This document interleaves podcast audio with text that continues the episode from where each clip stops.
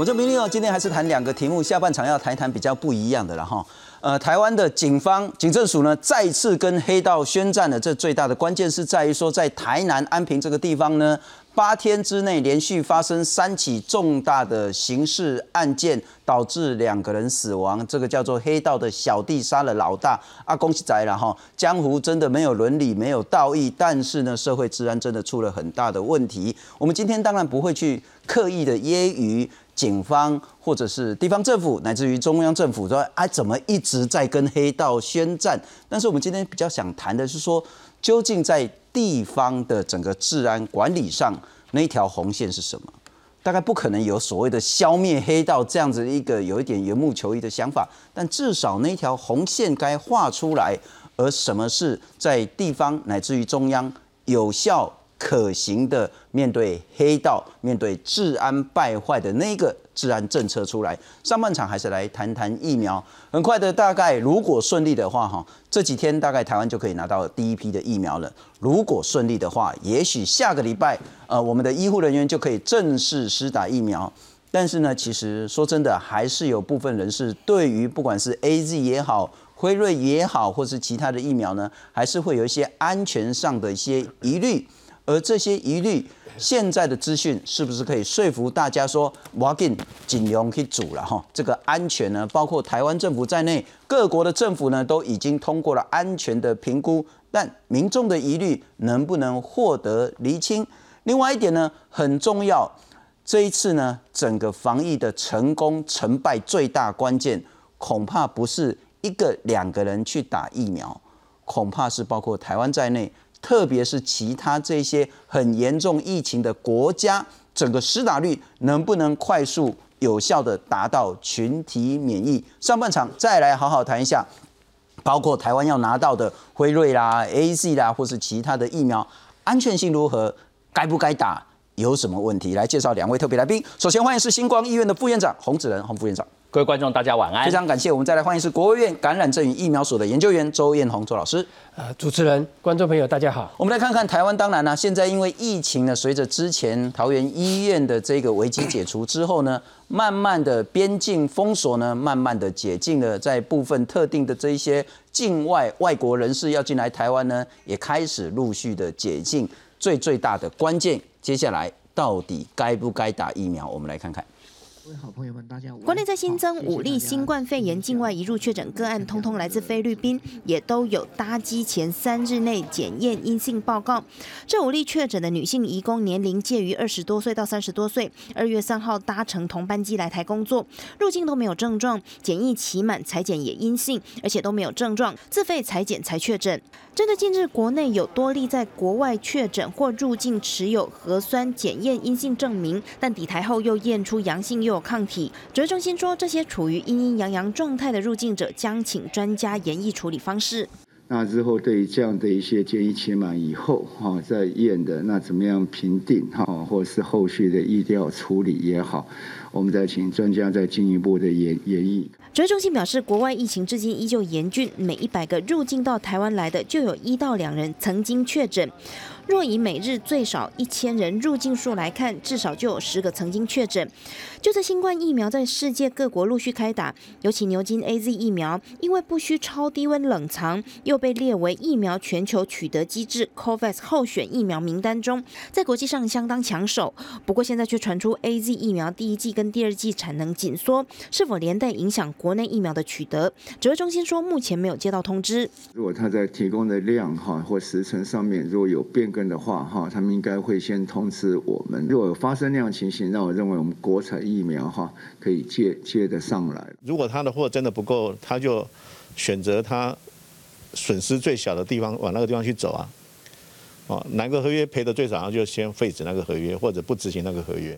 另外，最近美国加州传出新型变种病毒株，传染力比其他病毒株高出百分之十九到百分之二十四，也出现抗药性。指挥中心表示，近期美国共出现两种新变异株，其中一种为西岸加州变异株，此变异株和造成布桃群聚的病毒株相同，都带有 L 四五二 R 突变。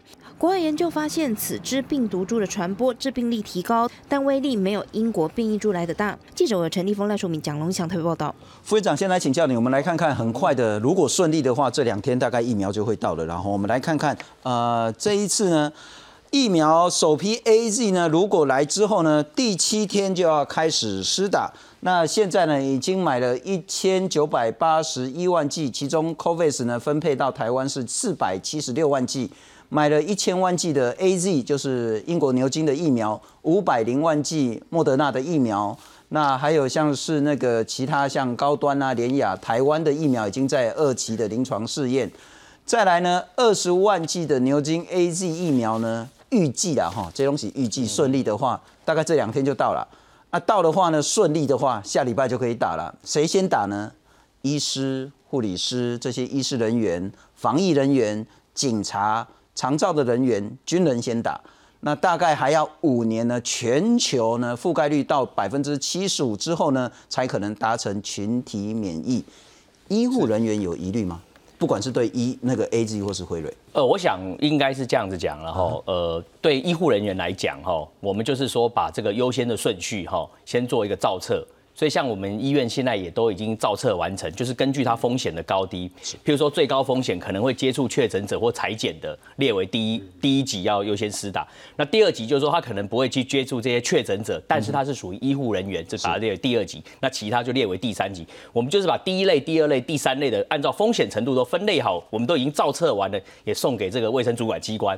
所以将来的话，我就是说这个施打的话有几个要件，第一个是我们按照风险程度去分类以后，到底整个医院有。有多少人要施打？是像以我们星光医院为例，大概有两千六百人要施打。好，那第二个就是说，你要施打，虽然有两千六百个人，但是我们也要看说第一批来的技术有多少，就分配到我们医院的有多少个技术。譬如说两千六百个人，他第一次只来五百支，那当然我们还是要按照顺位优先的就开始询问。是，所以就是说，除了剂量、风险程度，第三个是什么？我们要考虑医护人员的施打的意愿。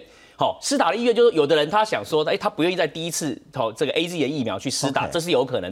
第二种是他的情况是不适合施打，比如说他以前过去就对这个这个疫苗有过敏状况，这种人是不能施打。所以我们就根据这三个情形，然后去依序的把风险程度高的往下，那这样逐步的去打。所以我觉得。就是说，最重要还是那个剂量的多少是一个重点，是因为剂量如果来的多，我们就可能可以把两千六百个人就把它先打过一批。但是如果剂量来的少，可能也是只能最优先给风险程度最高的第一级的人去做一个。不过大概就是说，所有的医疗机构那个所谓的分配的顺序、施打的顺序，大概都已经决定了。对，这全国都一样。那很简单，很能想象的就是说，急诊的医护人员是。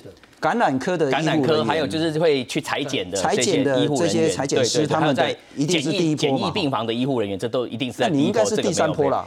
我是第三波，但是没有问题啦。我们就是按照指挥中心排令的这个顺序去施打了哈。不过我要讲的一个重点就是说，在医院里面来讲，因为我们之前都讲医院是防疫的第一手了，哈所以在这个医院这个城堡里面，不管是各类的人，即使是清洁工、传送的。好，这些看起来就是说属于后勤的人员，其实他们也必须要接受施打，因为我们的重点是要把整个医院这个堡垒把它怎么样，把它保护起来。大家还记得十七年前 SARS 的时候，其实就是一个清洁工因为不慎去传染出去，所以。我常常讲，医院是防疫的第一手，就像这次布桃的这个意外的事件也是一样。如果当时整个布桃医院的所有上下员工都有打过两剂的疫苗的话，那可能那次的疫情在疫苗就不会在桃园布桃就不会有这个状况。所以我想，疫苗的施打在目前现阶段，我认为是在防疫的整个过程中最重要的一件事情。尤其是说，我觉得最近我们也看到一个状况，就是说全世界包含像以色列的这个临床数据一直在出来，我们可以看得到，以色列现在已经有超过五百万人已经施打。打过至少一剂以上的疫苗，那有两百八十八万人已经打过两剂，而且从以色列的这个临床报告也显示说，它对于这个这个保护的保护力的效果可以高达九十五 percent 以上。所以换言之，我们现在已经看到这个疫苗对群体免疫也好，对我们的这个民众的这个保护健康的这个防范 COVID-19 的效果以后，所以现在的重点是说，我们怎么样在最快的速度取得疫苗，是，然后取得以后怎么样最有效率的方式把它施打下去？我想这是目前指挥中心呃当前最重要的一个任务。几天前我们也在第一时间讨论，因为确实有一些民众或是有一些媒体呢过度报道了，说什么包括欧盟啦、法国啦、德国啦，什么暂缓施打。那那个罗伊军 呃，他其实也讲到不是啦，您欧北看，你们还看好清楚，人家是确实有阻力，但是政府没有暂缓，其实那个施打计划都还在进行当中。是是是。但我还是请教台湾自己的现况哈，不管是星光也好，乃至于您所了解的医护人员，会想说特别打哪一支疫苗吗？哦，我想哦，我我常常讲，高姆差，我我我应该是这样讲哈。这个有没有差，当然是一定有不一样的嘛。每支疫苗的本来它的这个保护力、效果什么各方面都有一些不一样的。但是我觉得唯一不变的就是说，只要这个疫苗能够通过世卫组织好的这个认证的，能够上市，被各个国家给批准的，那我认为这就是好的疫苗。包含我们台湾在内，这个你说这个哎阿斯 n 内利卡 A Z 也好，Moderna 也好，好 Pfizer 也好，只要进到我们台湾，通过我们台湾食药署相关的认证，被批准上来。可以去上市施打，我觉得这都是好疫苗，都是安全的疫苗。那之前一直在讲说 A Z 有一些副作用啊，吼，这个等等的这些情况，我觉得是主持人可以看一下，你可以跟用这个表跟我们观众介绍一下，就是事实上看下来啊，其实 A Z 在整个三种疫苗比较起来，它的副作用的频率没有特别的高，反而低的。哎，对，但是 anyway 就是说，不管是高一点或低一点，这些副作用，其实在我们过去我们这几十年来打这个流感疫苗的经验里面。大家也都会遇到啊，像有时候我们施感施打完流感疫苗以后，我不知道你有没有这个经验，像我有时候就会稍微这个注射部位有点疼痛，对不对？或者当天可能会觉得很疲倦，但是没有关系，你只要好好的怎么样休息一天，然后呢多喝水，好，那这样子一天过后，马上这个疲倦感就消失，就恢复正常生活。甚至我们现在在施打这个流感疫苗，在每家医院我们都有一个规范。你打完这个疫苗，你不能立刻离开哦，你要在我医院的诊间，在我们医护人员的照顾之下，起码要坐着或躺十五分钟。我看你没有特别的状况，我才会批准你离开我的医院。是，所以我想这个安全的程度，只要是被我们的主管机关同意上市的疫苗，我认为不会有特别的问题。OK，那周老师，我们来看看这一个很重要的表了哈，这个是指挥中心所提供的一个资讯，那当然是相较全世界现在打的情形，有副作用，一定有副作用。之前我们打流感疫苗也会有副作用，但就是说可不可接受的副作用。是的，猪肉再甜，啊，恭喜来你乱爱乱他顾尾了哈。嗯，对。或者说你也神道导能搞搞，那要看程度的情形哦。那再来是说呢，肌肉酸痛这个也要看程度。我们来看看，呃，在上次我们有谈到说，包括 B N T、莫德纳呢，这个叫做 R M R N A，对。这个是人类史上第一次使用的这种疫苗，是的，所以大家会担心说，呃，比较不可确定的因素会比较多。是的，那 A Z 呢？这个是重组的疫苗，所以看起来呢应该比较安全，但是确实大家对这支疫苗呢好像有比较多的疑虑。我们来看看注射部位疼痛，哎，这是打打手嘛？哈，不是打屁股，呃，主要是肌肉注射。肌肉，那一般成人的话都是以手臂。右右上臂或左上臂，所以这里会疼痛。对，A G 呢有百分之五十二出现的频率，辉瑞有百分之八十四，莫德纳有百分之九十二，打的地方会痛。S N 疲倦，A G 是百分之五十三的频率，其实都算高了哈，就是大概就是一半的人会觉得那个疲倦。辉瑞是六十二，莫德纳是七十，头会痛，A G 有五十二。辉瑞有五十五，莫德纳有六十四。另外呢，包括肌肉会疼痛、酸痛，诶，胃管了哈，会发冷的。这个 A Z 有三十趴，那辉瑞也有三十趴，那莫德纳比较高是四十五趴。关节会疼痛，这个就比较低一点。A Z 二十六，那辉瑞二十三，莫德纳四十六。对，发烧发烧可能就比较需要注意了哈。超过三十八度呢，A Z 有七点九，那辉瑞比较高十四点二。莫德纳十五点五，两个问题请教周老师。第一个，这样子一个副作用是在可接受的频率、可接受的范围、可接受的程度吗？第二个，我们先前也有谈到说，确实有一些国家在打了不同的疫苗之后，有发生死亡的个案。是的。但没有确认说这个死亡跟疫苗有直接的关联。是的。目前在任何一个国家有非常严重的不良反应吗？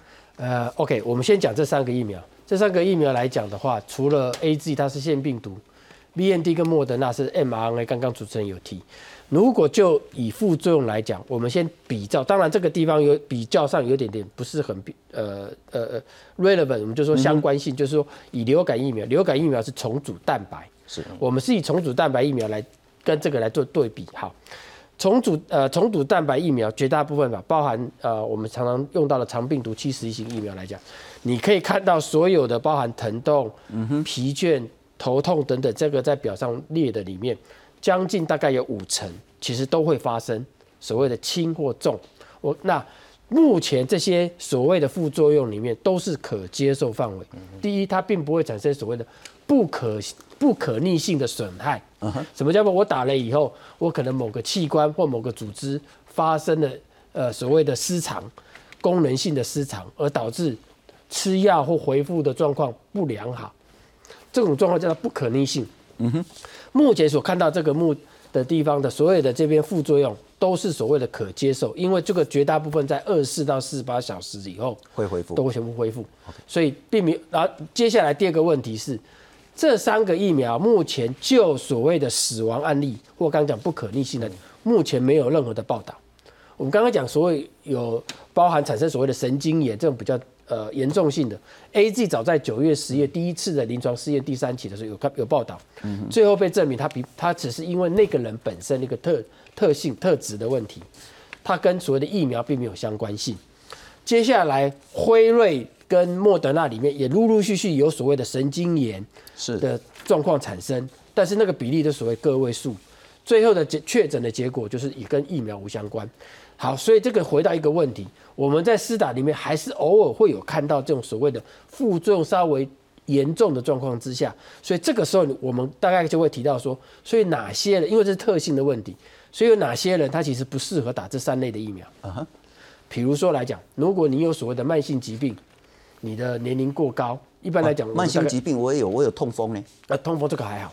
我们现在讲的所谓的慢性，包括你是不是有高血压？高血压，你是不是有免疫缺乏的疾病？心脏病你是不是有心脏病疾病 OK 嘿，这个是属于慢性，然后它本身一旦有所谓的严重的程度的时候，危害生命的嗯这种所谓高风高风高风险族群的，一般来就不建议。总之，心血管疾病，那糖尿病算不算？算糖尿病、心血管疾病，建议第一波先不要去打。是的 OK，好因为这个部分的话，呃，相信在研究的过程中，刚刚讲包含糖尿病这种长呃。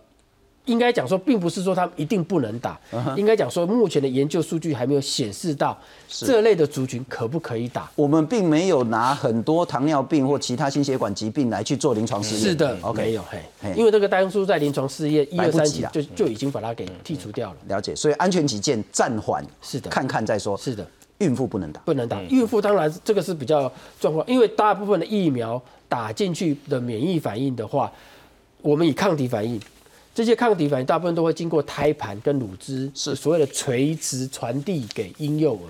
是好，婴幼，你看我们现在打的疫苗里面，大部分都是以成年为主，十九岁或十八岁以上为主，是并没有婴幼儿这一个族群，因为没有研究，所以不知道。当初临床试验已经剔除掉了，婴幼儿、孕妇，然后慢性疾病不要对打。对，那孕妇孕妇为什么不打？孕孕妇的状况特别特别的多。你在你有想过，孕妇这个时候的绝大部分孕妇在有呃小孩子在肚子里面，绝大部分都会伴随有高血压，是有可能属于糖尿妊娠。是，那这个部分的话，就回到我们刚刚讲，又就是属于慢性那个问题疾病的一个高高风危险区。学龄前乃至于小学前的这个儿童，要不要暂缓？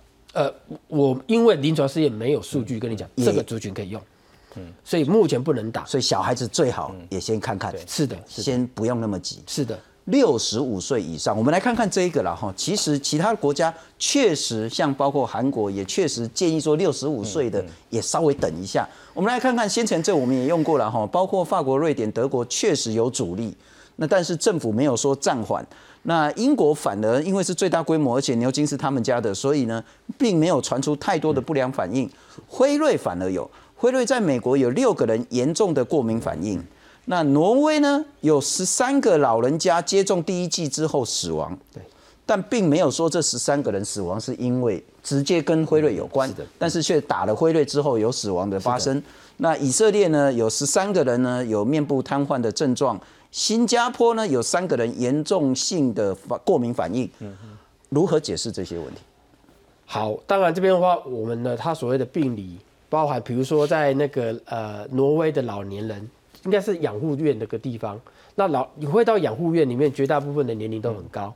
我相信这个地方如果是维持一个完整健康的老年人，其实并不多，绝大部分可能有一些慢性疾病，其实他们都是归类于高风险群。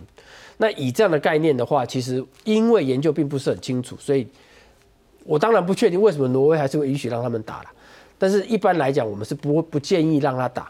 所以这个，然后这是第一个概念。第二个概念是不是因为是疫苗造成的？目前我想可能要做后续的研究才会知道。对，是。然后最后一个，你刚刚讲是个面瘫哦，这个面瘫的话，这个地方目前有一些研究显示，因为呃，这个是指辉瑞，就是是 mRNA 的。目前 mRNA 的确会有比较严重性的所谓的神经炎。嗯。哎，这个是的确有的，这个在临床试验第三期其实有已经有报道了，只是在于说这个目前我刚刚讲这个面单之后，在呃一个礼拜到两个礼拜之内还是会恢复原来，所以才还是被为被认可为可接受的范围。了解了解，副院长，我要请教您的整个安全性的评估，以及不管是医护或者是民众的疑虑是如何。我们再来看看，包括台湾呢，接下来像是辉瑞或是 A Z 或是莫德纳呢，其实大概陆陆续续都会到台湾来。民众怎么想？医护又是怎么想？来看看。第一批 A Z 疫苗即将到货，疫情指挥中心表示，第一剂和第二剂施打的间隔时间将会拉长到至少八周以上。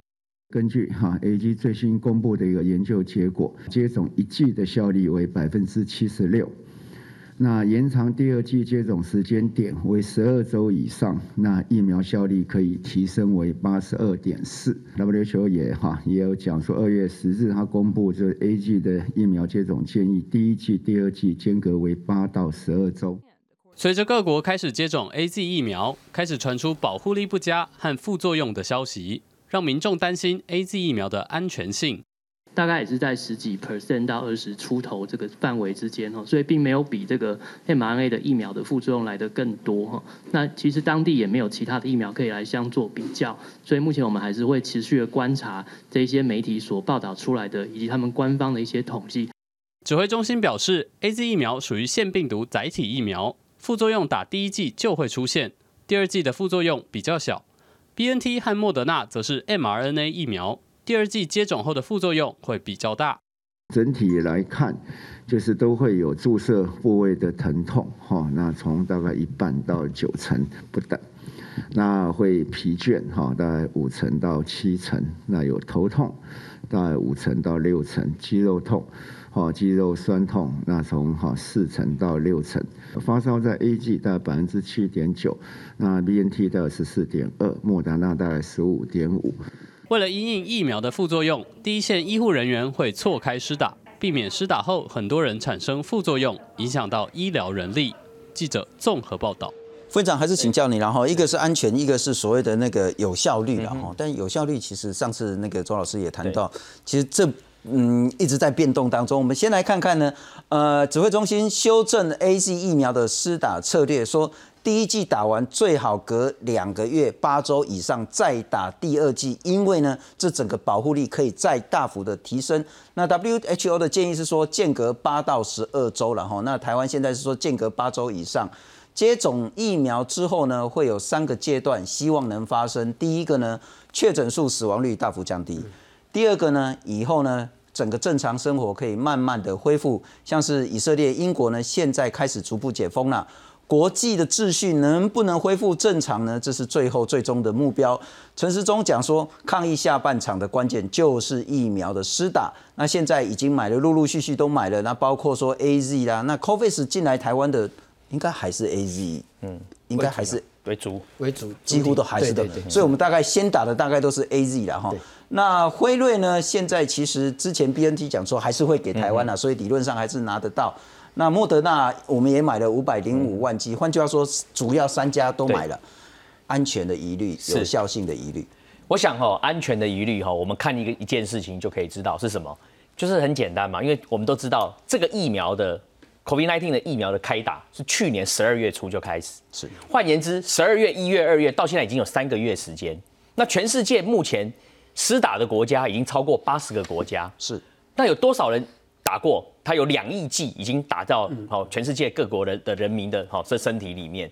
换言之，大家想一个是两亿剂已经打过了，八十个国家的人在打，然后已经超过三个月了。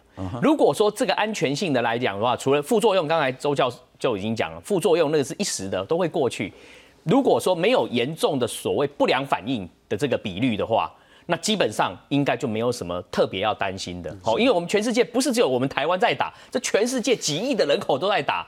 如果有不良的反应很严重的情况的话，那我想世界各国的政府早就停止施打了，怎么会到今天还世界各国如火如荼在施打？尤其是我跟各位报告，目前施打的进数可以说是越来越在加速。目前一个礼拜大概有四千五百万剂的疫苗在全世界施打，所以现在的重点。就是说，我们在在看说，哎，它的这个呃副作用啊或不良反应的同时，我觉得我们反而应该关心的议题是说，我们台湾什么时候能够快速的先取得疫苗？好，数量如果不多，五十万、一百万也没关系，我们能够快速的取得进来，有效率的赶快施打出去，让我们的医护人员的这个第一线的防守，还有这个所谓边境，我们先把它打起来，保护起来。我觉得这才是目前我们的重点，应该要摆在这个地方。不，本我其实一直不喜欢说把那个个人跟这个整个整个政策弄在一起，但我还是比较请教您私人的问题。如果到一般民众可打，您会带您的家人率先去打吗？我说真的哈，事实上我们从去年十二月之前哈，我是抱持一点疑虑的态度。就像我们之前也讲过，八个月就要把疫苗做出来，我们也会怀疑它的安全性跟效果。可是我觉得对我们。在医界的人来讲，我们是看科学证据，是好看 paper 的哈。是那从目前的临床的报告，像今天也有一篇那个 NEJM 的 paper 也在报道这个疫苗施打后的效果。换言之，我觉得我们是看科学数证据。那如果以目前的科学证据，在全世界我所看到的论文跟所有的 data 临床数据，我必须要讲，如果我们可以打的话，我一定会自己也要打，而且我也会带着我们家人一起来打。讲到科学数据，最重要的两个数据是，现在早就超过一亿多人确诊，已经有几百个、几百万人因为新冠肺炎而死亡。那我们确实也看到有一些严重的不良反应啊，哈，那包括说严重的那个免疫系统过敏啊，甚至面部瘫痪。那也看到说有人因为打了之后死亡，但这两个没有必然的关系，因为之前我们在打流感疫苗也有死亡的个案，那但是呢还要去做调查，去做要害的，就算如果最后证实是，还是会有要害的救济。不过再请教一下副院长哈，这个图我们讲了很多次，那这主要是工卫系的教授陈秀熙陈老师所说的那有效性，但我觉得可能不能看这个说比较长的就比较好，比较短的我们就尽量不要打，大概不能这样解读。要怎么样去解读这个所谓的临床第三期的有效性以及施打意愿？我想哈，从这个数字上，我们就可以看得到，不管是哪一种疫苗哈，都有它的这个保护的效果，这是第一个重点哈。那第二个就是说，我们要了解的是说，施打了疫苗以后，并不是说你就不会感染到这个 COVID-19，而是说。你施打了疫苗，即使你感染了这个 COVID-19，重症率就大幅降低。你的重症率可能会减少九十几几 per 九十五 percent 以上，或者你的死亡率可以降低九十八 percent 以上。甚至如果你有你被感染的话，你的症状也会非常的轻微。还有个重点，你你如果被感染，你的病毒量也会很少。它意味着说，如果你有这个 COVID，你有打过这个疫苗，你被感染的时候，你在传播出去的效果。也会变差，所以这个才是说我们为什么一直强调，希望在最短的时间内，根据我们台湾地区的九大优先顺序，大家先把它施打起来，先保护起来的重点也在这个地方。是，那周老师，我要请教了哈，像同样的，像是我们担心新冠肺炎，其实真的不是担心说，哎，如果我接触到怎么办？我担心说，如果我确诊之后。变成重症，整个肺部功能丧失，甚至死亡，那个是我们担心害怕的。是同样道理，打疫苗，说实在了哈，绝大部分的人讲啊，这会疼啊，疼一个一年也就好啊，啊，肌肉酸痛，还是讲神到到弄搞搞，哎，一干两干后啊，那个没关系。我担心的是打了之后不可逆、严重的身体损害，甚至死亡，会不会这样？如果会这样，在临时紧急有办法处置吗？哎，OK。先我先讲哦，先讲说病毒感染状况怎么样，我们再讲疫苗状况。